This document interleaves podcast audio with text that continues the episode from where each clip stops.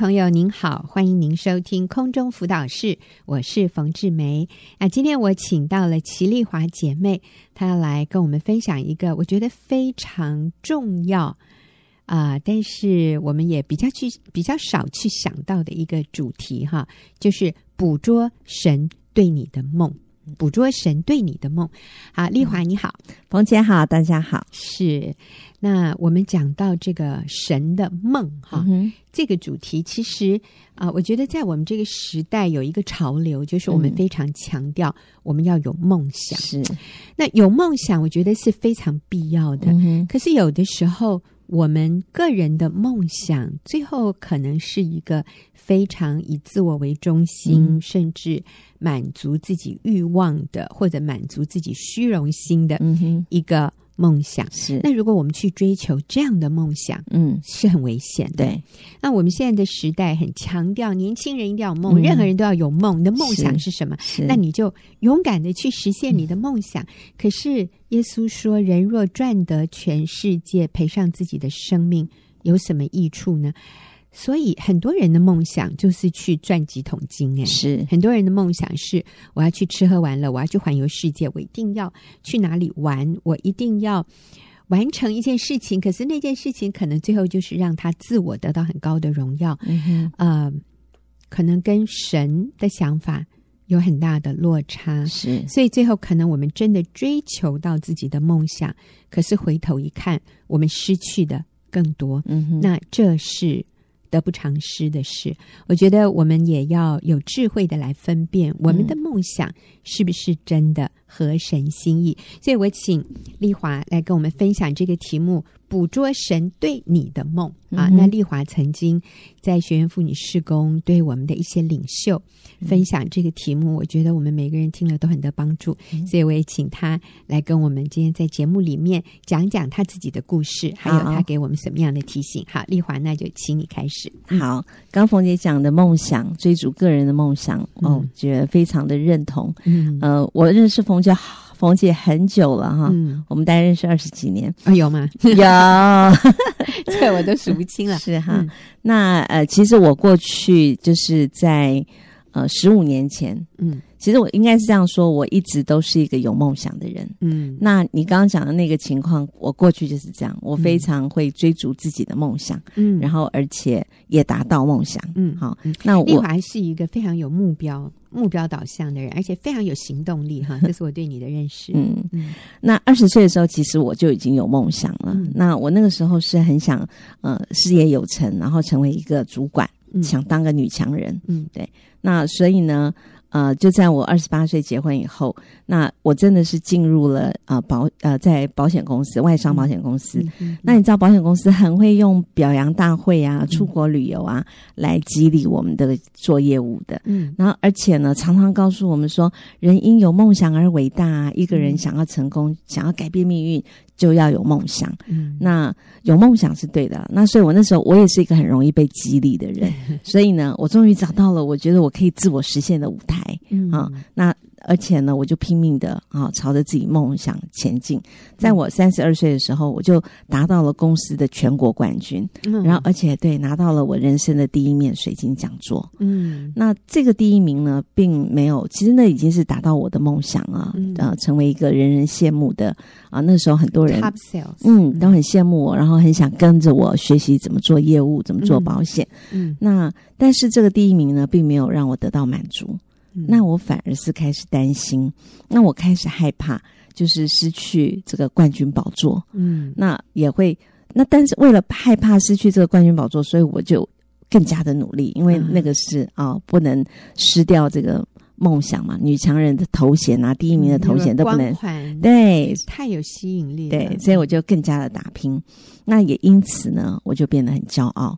然后也开始轻看我的先生，还会嫌弃他不长进。嗯、那我先生其实呃常常会打电话到公司找我，我先生其实蛮爱我的这样。嗯，那但是我都会口气非常不好，嗯、那而且我常常哈讲到不开心的时候，我就非常用力的挂电话。哇对，那而且羞辱他这样子。其实那是、嗯、那时候我都不太清楚自己这样，是事后有同事告诉我，他说：“ 对，他说你怎么常摔你先电话？”哇，对。那我先生呢，也几乎就是天天在外面应酬啊、喝酒。那到了半夜才会回家，常常醉倒在我们家楼下，非常的狼狈不堪。嗯、那看见他这个样子，我那个时候简直就像这，呃，非常的生气，所以我常常对他这样的情况大声的咆哮怒骂。嗯，那那时候我真的是非常非常的沮丧。那我觉得我真的是，呃。很想那个时候啊，真的是真理不清楚，嗯、非常想跟他离婚这样。好，我我在这边打断一下哈，我们、嗯、听到刚才丽华用简简单单几分钟就讲了过去啊、呃、几十年 啊、呃、他的生活，就是他二十几岁到三十几岁嗯那段时间。呃，他追求他的梦想，丽华，你追求你的梦想，嗯、而且你说其实你达到了，是。你已经是公司的第一名，对，而且很多人愿意跟随你，对，这个对很多职业妇女来说，你你真的是大家眼中羡慕的红人呢。嗯，你不仅是自己表现的好，而且很多人拜你为师，哎、嗯，巴不得可以加入你的 team，是。加入你的团队，对。啊，你也很快的就升到什么这个经理那个经理啊，嗯。嗯、呃，但是我们看见。表面上你好像达到你的梦想，嗯、表面上你有很高的成就，可是很少人知道，其实这个背后，嗯，你所付上的这一个昂贵的代价 是，就是你的家是一团乱，对，你的先生充满挫折感，对，你对你先生啊、呃，你没有办法尊敬他，嗯、你里面轻看他，你对他有很多的论断，对，很多的指责，嗯哼，然后他也因为。承受这样的压力，他里面是充满挫折、沮丧，嗯、所以他会去应酬、呃、应酬、喝酒，然后用酒麻、麻痹麻痹自己，然后他的表现就更不堪。他的表现让我更愤怒，对我就觉得为什么你这么不长进？对，你就更轻看他。对，所以这整个家是在一个恶性循环。嗯、那你还没提到你的小孩嘞？你的小孩那时候很小，对，我觉得家里真的是呃鸡飞狗跳哈，是没错。表面却是一个你，你已经。追求到梦想的光鲜亮丽，对，我觉得这个背后其实有很大的欺骗。这个背后，这个这这个梦想是一个大谎言，嗯，这就是魔鬼的谎言。它让我们认为，你只要追逐到这个，你就会快乐。可是这个其实不是神的梦。哈，没错，嗯，的确，那个时候我外面光鲜亮丽，可是我内心就常常是混乱的，而且是呃忧愁的。那那时候我就开始寻求神，嗯，那希望我其实我寻求神哦，那也非常的呃态度也不对，嗯，就是我希望我先生能彻底改变，嗯、我觉得都是他的问题，对，那也感谢神，就在那个时候我认识了冯姐，嗯，好，那那时候你是一位传道人啊，嗯、可是那时候你也是一个全职妈妈，嗯，那你是利用呃冯姐是利用白天上课。就是孩子去上课的时候，到我们办公室来带团契。嗯、那我那时候见到冯姐，给我的第一个印象、嗯、就是，呃，冯姐总是很温柔，很关心姐妹。那我最记得冯姐每次见到我，最常问我的一句话就是：“丽华你好吗？丽华好吗？”那其实你知道这句“你好吗”？如果是同事问我哈，就算我不好。那我呢，都会强打精神说我很好，嗯，因为我很好强，嗯、我不愿意让别人看到我很软弱那一面，因为我是女强人嘛，嗯、对。那可是呢，不知道为什么冯姐问我好不好的时候，我都呃就会很感动，我就会很想，就是很想流眼泪，或是立刻流眼泪，因为我觉得你那时候带来神的安慰。嗯、那呃，冯姐也那时候也很积极的传福音，所以常常在我们这个。呃，团契发起就是在团契里面发起呃福音的参会行动，嗯，大概我们那时候很密集，啊，好像两到三个月就会办一次。哎呀，我们我们的丽华是活动女王啊，就是只要一说要办传福音的活动，哦，她是最积极、最有行动力的。嗯，其实你很棒，丽华。嗯，所以所以那个时候呢，你就办餐会啊，你的活动力比我更好呢，所以我都从你身上看到，就是从来没有感觉到你会累。嗯、那所以，可是我这个公司的第一名，反观我自己，嗯、我常常觉得我有职业倦怠。嗯，对，那记得我都不知道你记不记得？我记得我有一次我问你，我问你说：“冯姐，你会不会有职业倦怠？”是，对，那那时候你要真是一脸疑惑哎，你就跟我说没有哎，抱歉让你失望了。对，那时候我心里真是觉得很奇很奇怪，同样是两个有梦想的女人，我觉得啊。那可是我们两个却这么的不一样。嗯，那后来我研究的结果，答案就是在我追逐的是我个人的梦想实现。嗯，但是冯姐是活在有永恒价值的梦想当中。好，所以我们看到这是啊，你的梦想是不是与神的梦想一致？这是一个关键，对。这个是决定你有没有所谓的职业倦怠症的一个呃最根本的原因。如果我们是追求神的梦，那你就会有源源不绝的动力，没错，看那个喜乐是，但是还满足。对，但如果我们追求的是自我。的梦想，嗯，你知道，就算你拿到了水晶奖杯，是，可是你里面是失落的。所以丽华，那如果我们要了解神对我们的梦想，嗯、我们有哪些重点需要知道的？嗯，我整理了有啊、呃、六个原则，可以捕捉神对你一生的梦。是，那第一个，我先把那六点啊念出来。好，第一个就是了解神的梦，嗯啊，要先了解神的梦。第二个是要知道神对你有梦，嗯，好。那第三个呢？若是基督是我，嗯，他会怎么做？嗯，好。第四个，那我们要做一个独特的祷告。好，等一下会再细一点讲。嗯、那还有第五点是给神时间向你显明他的梦。嗯，好。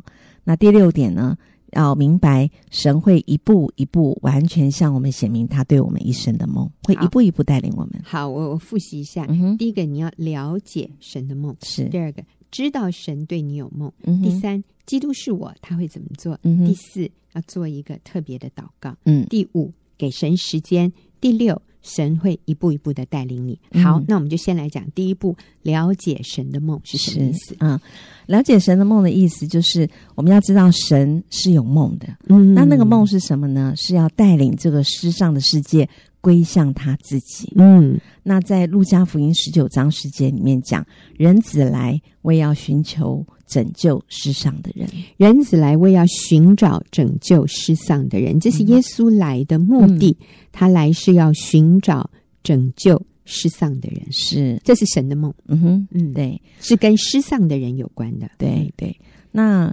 神最来是要带领这世上世界归向他自己，所以包括我们，嗯，其实我们都是在世上的一个光景中，嗯，人没有耶稣就是世上的，嗯，那所以我们神是先将我们寻回，不论我们是如何的败坏、嗯、不堪，那神都领我们悔改归向他自己，是，嗯，那我想到我自己信主的啊、呃、过程，嗯。啊，我是二十七岁结婚以后啊，那。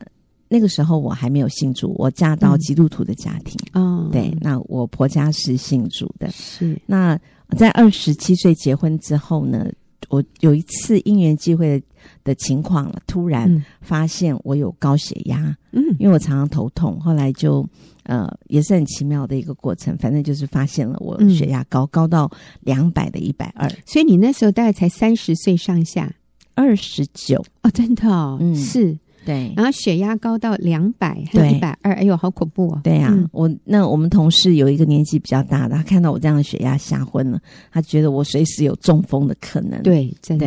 那于是我就到医院去检查，我检查了一个月才检查出来。啊、呃，这个肾上腺长了一个瘤，哦、其实也是已经非常幸运了。很多人是检查不出原因，嗯、那我是呃查出来肾上腺长了一个瘤，引起了高血压，嗯、那那必须要开刀，就是要把右边的肾上腺切除。嗯、那那是我人生的第一个大手术。嗯，那那时候我非常非常的害怕，嗯、那所以呢，我就呃跟着我婆家啊、呃，因为我看到我婆婆他们。嗯，为我祷告。嗯，然后那时候我就跟着婆婆，就是想要信啊、呃，他们所信的这位耶稣基督，我就跟耶稣基督祷告。是，对，我那时候就许了一个愿，因为我们呃传统的家庭是嗯呃有。道教的，对，拜拜，所以都会许愿，然后要还愿这样子。那所以我那时候就跟这个耶稣基督这位神啊许了一个愿，我说如果我手术成功，嗯，那出院之后我就要去教会受洗，嗯，好，那果然那个时候呢，我神很怜悯我，那也医治了我。所以出院以后呢，我就到教会去还愿，嗯，去受洗成为基督徒。嗯，但是我并没有真的认识耶稣。嗯，好，那我都把耶稣真的是当庙里的偶像在拜他，希望耶稣祝福我在外在的丰盛啊。嗯啊，那真的没有把耶稣当我人生的主。一直真的就是到后来，我刚刚讲的，到婚姻出现了一些状况，那我才想要主动的寻求认识这位我所拜的神。嗯、那也是那时候认识了冯姐嘛。嗯哼，那慢慢冯姐对我的造就、真理的教导，所以我的生命啊、呃、就有生命开始改变。嗯、我也开始学习。才学习顺服我的丈夫，那才学习不抢着当一家之主哦。嗯，以前我常常是那个指挥家里一切，控制家里，嗯、然后当一家之主。嗯、那那时候我有两个孩子，一个念幼稚园，一个才两岁。嗯，那孩子真的很小，所以冯姐就力劝我，嗯、应该是就劝我看到我的问题，就叫劝我辞掉工作回家带小孩。可是呢，我那时候真的放不下我多年经营的成果。嗯嗯，犹豫。其实犹豫这个问题犹豫很久，而且非常的痛苦，嗯、困扰了我四年。嗯，对。那一直到我意外的怀孕，就是第四个孩子。哦，哇。对。嗯、那记得当时我怀孕的时候，中间也生了老三呢。对，生了老三。那你就从老二、老三、老四一直劝我，是 劝我回家。嗯嗯、那，呃，那我怀老四的时候，我不知道凤姐记不记得，那时候我就跑去找你。嗯、对，然后我。一找你的第一句话，我就跟你说：“冯姐，我怀孕了。嗯”那就不知道为什么一跟你讲，我的眼泪就掉出来。嗯嗯，然后冯姐第一句话就说：“不可以堕胎。”对，我觉得你大概看出我心里面的那个害怕。是，是然后而且还讲了一句我真的是一辈子呃，这个永远不会忘记的话。你说：“丽华，神千方百计要你回家。”嗯，对。那那离开团契回去回家之后呢？虽然逢年那时候这样子劝导我，可是我却在害怕，因为我害怕生第四个孩子。我其实那时候还有很大的谎言，嗯，就我赚那么多钱的那时候，嗯、哼我还怕养不起，养不起，养不起老四。对，然后所以呢，我就起了一个还是想要偷，就是偷偷去堕胎的念头。嗯，那但是我非常犹豫、挣扎、害怕。那我觉得那个那个时候啊，天天。魔鬼的对话跟耶稣的真理就在我心里面交战。嗯，对。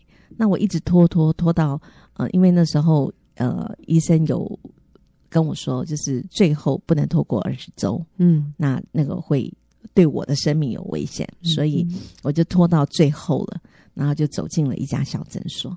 那当我要进去的之前呢，心里异常的混乱。嗯，那那也很奇妙。那个诊所下面正好就有一间基督教书房，是对。那我就想想说，我去听听诗歌会不会平静一点？那时候真的好幼稚。然后呢，没想到心里更乱。嗯，那我就告诉自己，后来进去听完诗歌以后，我真的就圣灵大大的光照我，告诉我自己，我不能再犯罪了。嗯，于是我掉头离开了那个地方。嗯，那感谢主，对。我想神一直在拯救我这世上的灵魂哦，嗯、神真是千方百计要我回家。嗯，那个回家的意义不只是要带我回家当全职妈妈而已，嗯、而是要我回到天父的家。嗯，那真是神千方百计带领世上的我。悔改归向他自己。嗯嗯，我想丽华在这里指的回到天父的家，这里其实是一个人生方向、人生目标的一个转变。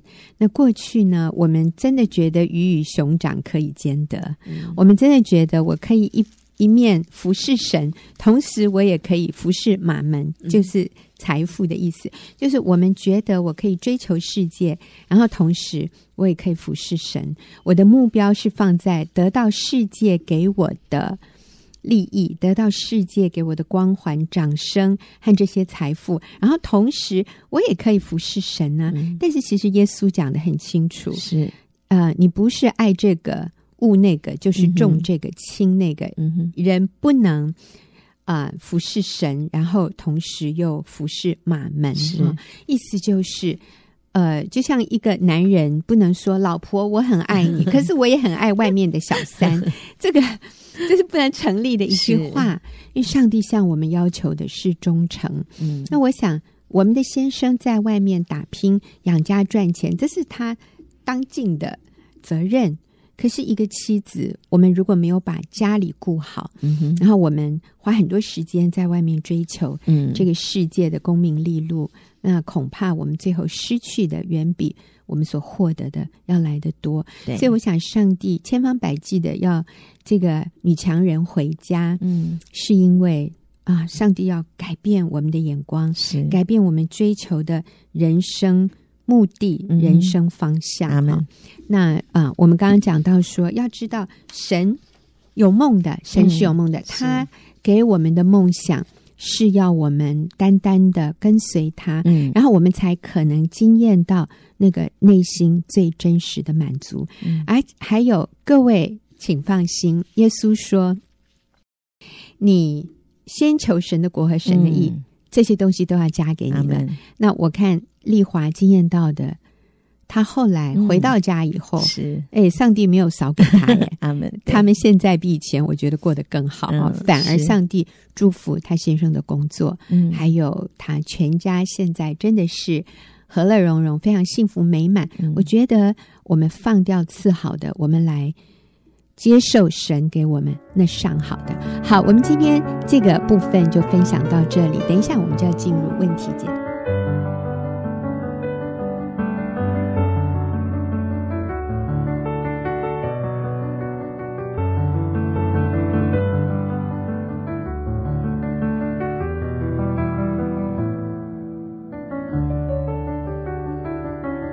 朋友，您现在所收听的是空中辅导室，我是冯志梅。进入我们问题解答的时间，我今天请丽华、齐丽华姐妹跟我一起回答问题。丽华你好，冯姐好，大家好。是，那我们今天回答的这个问题是一个妈妈嗯哼写信。啊，进来问的问题，我觉得他的问题也可能是很多家庭，嗯，尤其在现在这个时代会遇到的一个问题。嗯、那是基本上，我认为他们这是一个非常幸福美满的家庭，哈、嗯，夫妻都非常投入，嗯，小孩子的教育。那这个妈妈她这样说：“我先生最近因为工作关系要被调到另外一个城市。”可是那里的教育环境在各方面都比现在我们住的地方差很多，对小孩的发展会造成很大的影响。我先生也表示，他希望我和孩子不要搬去，但这样我们夫妻就分隔两地。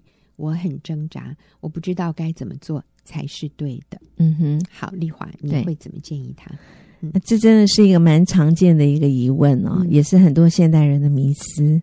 嗯，因为大家都觉得是为了要给孩子好的教育环境，或者是更好的生活品质，就真的是不惜代价，夫妻分隔两地，嗯，然后或者夫妻一起去到外地工作，把孩子放在家乡。嗯，那但是真的我们要好好的来想，什么是孩子一生最重要的基础？什么才是对他最好的？嗯，那我认为其实不是啊、呃，这些啊、呃、好的教育环境，就是他说呃，因为、呃、另外一个。原来的地方的教育环境比较好，到了另外一个地方，教育环境没有那么好。嗯，那我觉得这不是影响，这不是对孩子一生最重要的基础。嗯，应该是生命教育跟家庭教育。嗯，那这个比给孩子好的物质生活还有学校教育更重要。嗯，那我觉得呢，如果全家人在一起，嗯，好，这个虽然可能教育环境现在的没有呃过去的好，但是只要全家人在一起同甘共苦。嗯，然后能给孩子，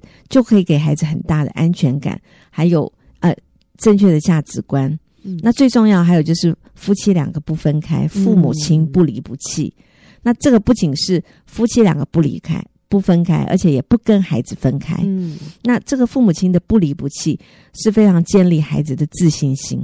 嗯，那我觉得这些才是影响孩子一生最重要的基础，而不是那个。啊，教育环境，嗯。啊，好的教育环境真的也不一定可以使孩子有成绩变好，对，或者是成绩好的孩子也不一定将来都有好的作为，嗯，嗯，因为我们为了想要让他在那边留下来啊，一个好的教育环境，无非就是希望他将来有一些好的作为嘛，嗯，嗯，对，好的出路，对，那。真的，一生使人的一生有价值的基本要件，还是自信心、嗯、安全感，还有正确的价值观，嗯，跟与生美好的关系。那这些都是在家庭教育里面才能做的。嗯，对，没有错，对，没有错。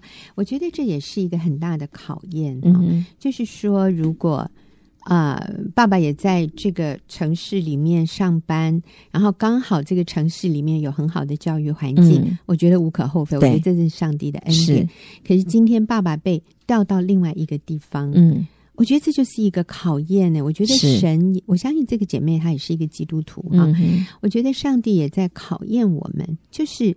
你人生里面看重的是什么？嗯哼，当我们愿意为了说好，我们就全家在一起，嗯，然后我们好像表面上我们牺牲了，嗯，这一个外在看起来好的教育环境的时候，其实我们就在向孩子示范，嗯，示范，那人生里面什么是最重要的？没错，呃，其实我记得在我的孩子小的时候啊，因为我自己本身是拿。呃，是当时是美国公民，现在还是了哈。嗯，那但是我因为成为一位宣教师，所以我就从美国回到台湾。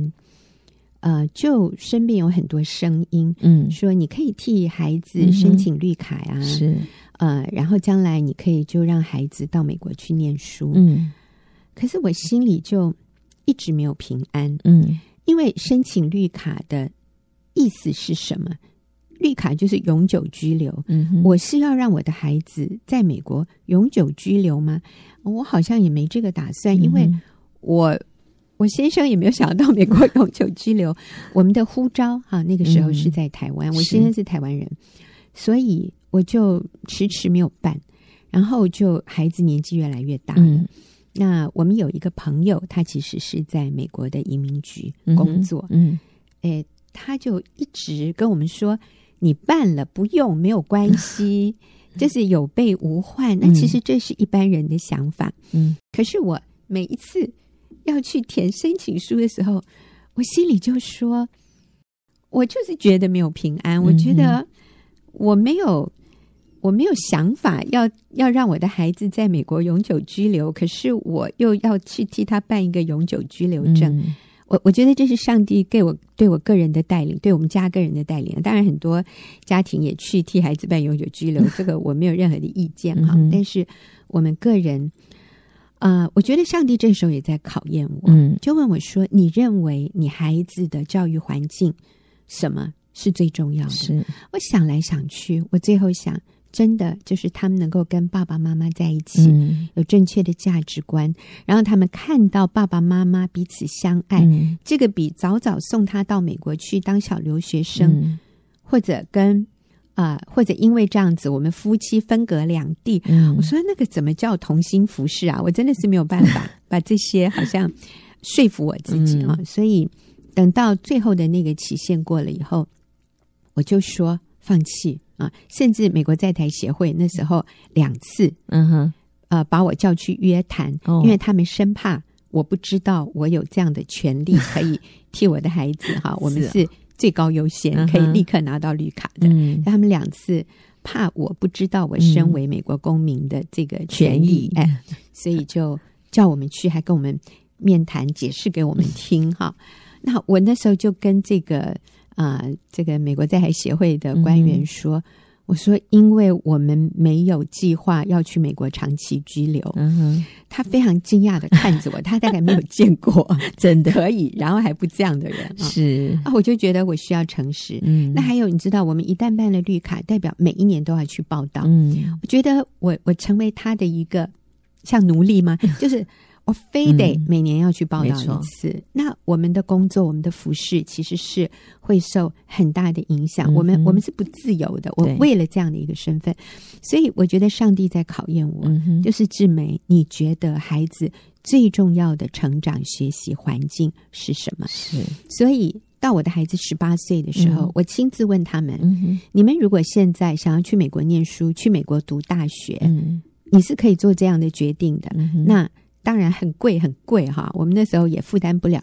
我说，但是如果你真的有这样的所谓的梦想，嗯哼，我们可以想想办法。因为我觉得十八岁你离开爸爸妈妈是 OK 的，嗯、你已经成年了。嗯，没想到我的儿子都说没有啊，我们觉得在台湾很好啊。嗯、我说 OK，那你就要当兵哦。他们说没问题。嗯、那我也跟我的孩子说，现在全世界有哪几个国家的年轻人是被要求一定要当兵服务国家的，我说台湾是少数几个之一。嗯、我说你们非常的幸运，嗯，你们可以有这样的机会为国家做一点点的贡献，嗯、在你们还年轻的时候，我觉得这是一个殊荣，嗯、我觉得这是一个特权呢。嗯，所以我的儿子其实因为妈妈这样看，爸爸这样看，所以他们对于当兵，他们也都。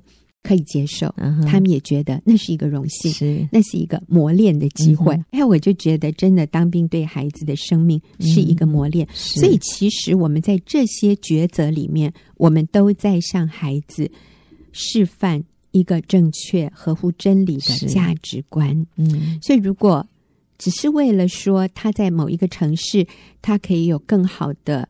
所谓的教育环境，嗯，那我们实在是轻忽了上帝更看重的是那个你刚刚说的生命教育，嗯、还有家庭教育的环境。是。那丽华，你还有什么可以帮助这位姐妹的？我想到我自己小时候，嗯，我小时候其实我爸爸工作的关系，他也是需要常常调呃调单位，然后就是要换城市这样，嗯，所以我从小就经常搬家。嗯，那我们呃，就是从这个城市搬到那个城市，但是我们真的就是无论如何，全家总是就是全家人在一起。嗯，对，所以爸爸在哪里，家就在哪里。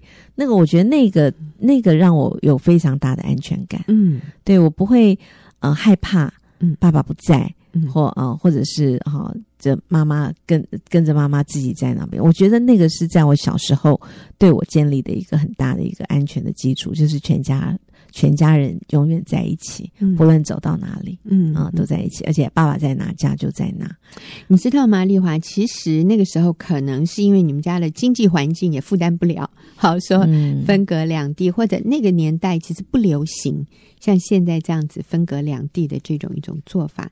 是其实那个对我们是一个保护，嗯，你知道一些传统的一些价值观啊，其实对我们是一个保护。现在流行的是夫妻是可以分隔两地，嗯、孩子摆一边，然后父母到别的地方去工作，或者孩子送到国外。嗯、表面上看起来好像是有钱人才负担得了的，嗯、但是其实他们却失去了。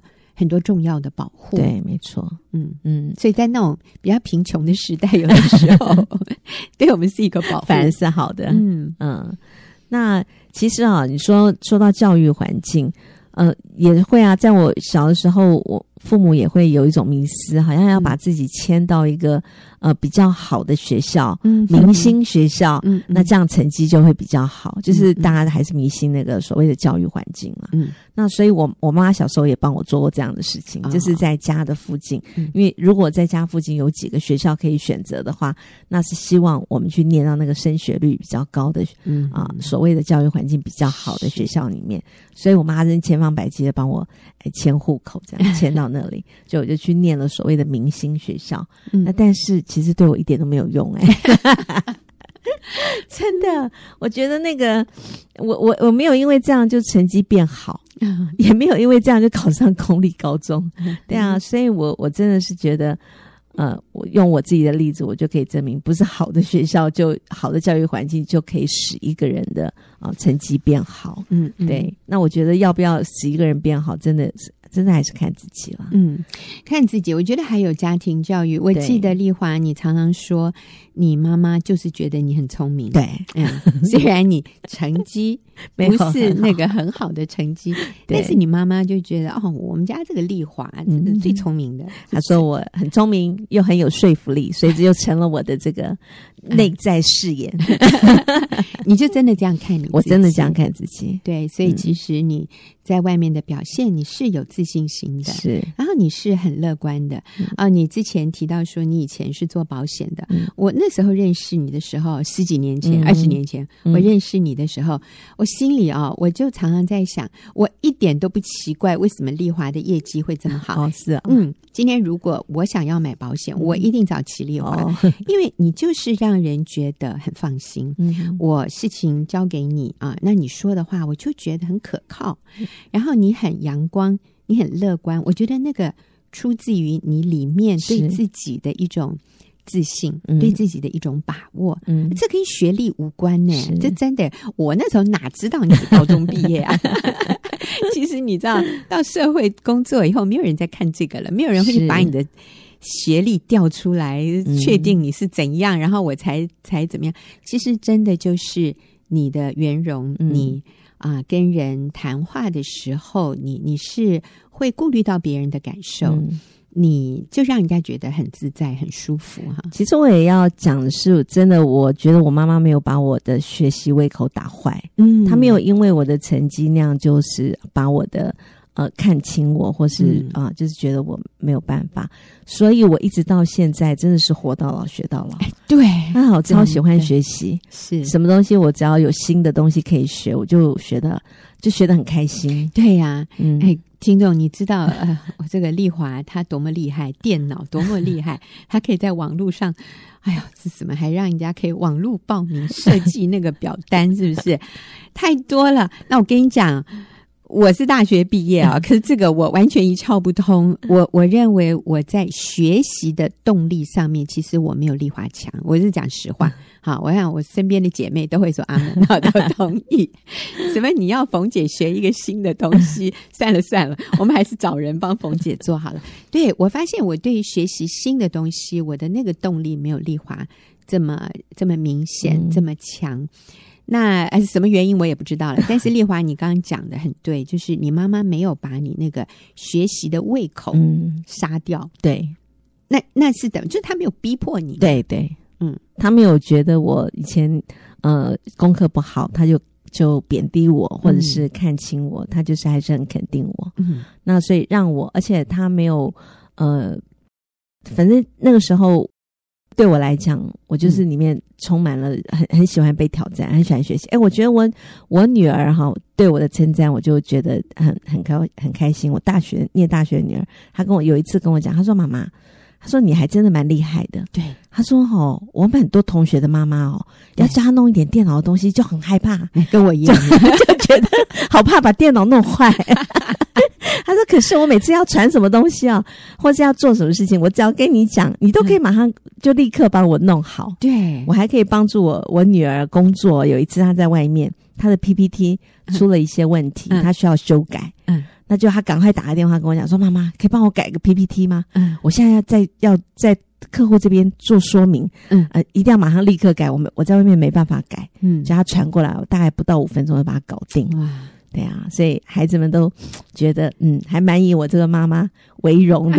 这 是丽华是科技新贵，我跟你们讲，五十几岁了啊，但是。”活到老学到老，那我觉得这个跟学历无关呢。嗯、我觉得丽华，你刚刚讲的真对，你妈妈没有把你的那个学习胃口搞坏。对，那如果我们常常逼迫孩子，嗯，你要读书要读，所以他最后都为了你，他在念，他觉得很被要求。那其实等到有一天没有人要求他的时候，他就说：“耶，我终于解脱了，我不用再学了，不要学，我终于不用再念书了。嗯”所以，呃。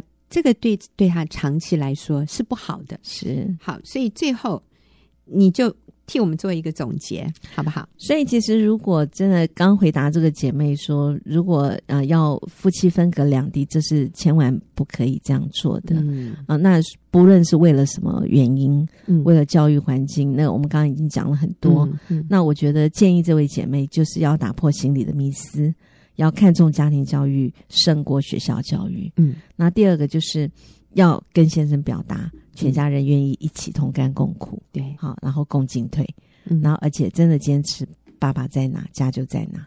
这个拒绝，我真的觉得应该要拒绝分夫妻分隔两地，因为我们实在是看到太多，因为夫妻分隔两地对家庭还有孩子带来很大的损伤。他见过太多这样的例子，是。那还有很多人都现在要花更多的时间来弥弥补那样子过去啊、哦，因为分隔两地而带来的伤害，甚至有些根本没有机会弥补，已经破碎了。对。对，对，真的不不值得。对，如果听众朋友听我们前几个礼拜、前面几周连续的。嗯呃，那个问问题的，我们问题解答的这个部分，嗯，都是因为夫妻分隔两地，哦、然后有的还说我先生也是基督徒，所以当时分隔两地的时候，一点都觉得没有危险的，嗯、他很可靠的，啊、我对他很有信心的，我很有把握的。可是有的什么四年，有的几年，嗯、全都出状况，然后就是先生现在要求要离婚。是，那我说，就算没有这样的事情发生，嗯、你知道，夫妻没有相处在一起，都会陌生，都会淡掉。嗯、那其实你的孩子也非常需要爸爸在身边，没错。所以。我们真的要搞清楚什么是最重要的，嗯、什么是次要的。嗯、好，谢谢听众朋友。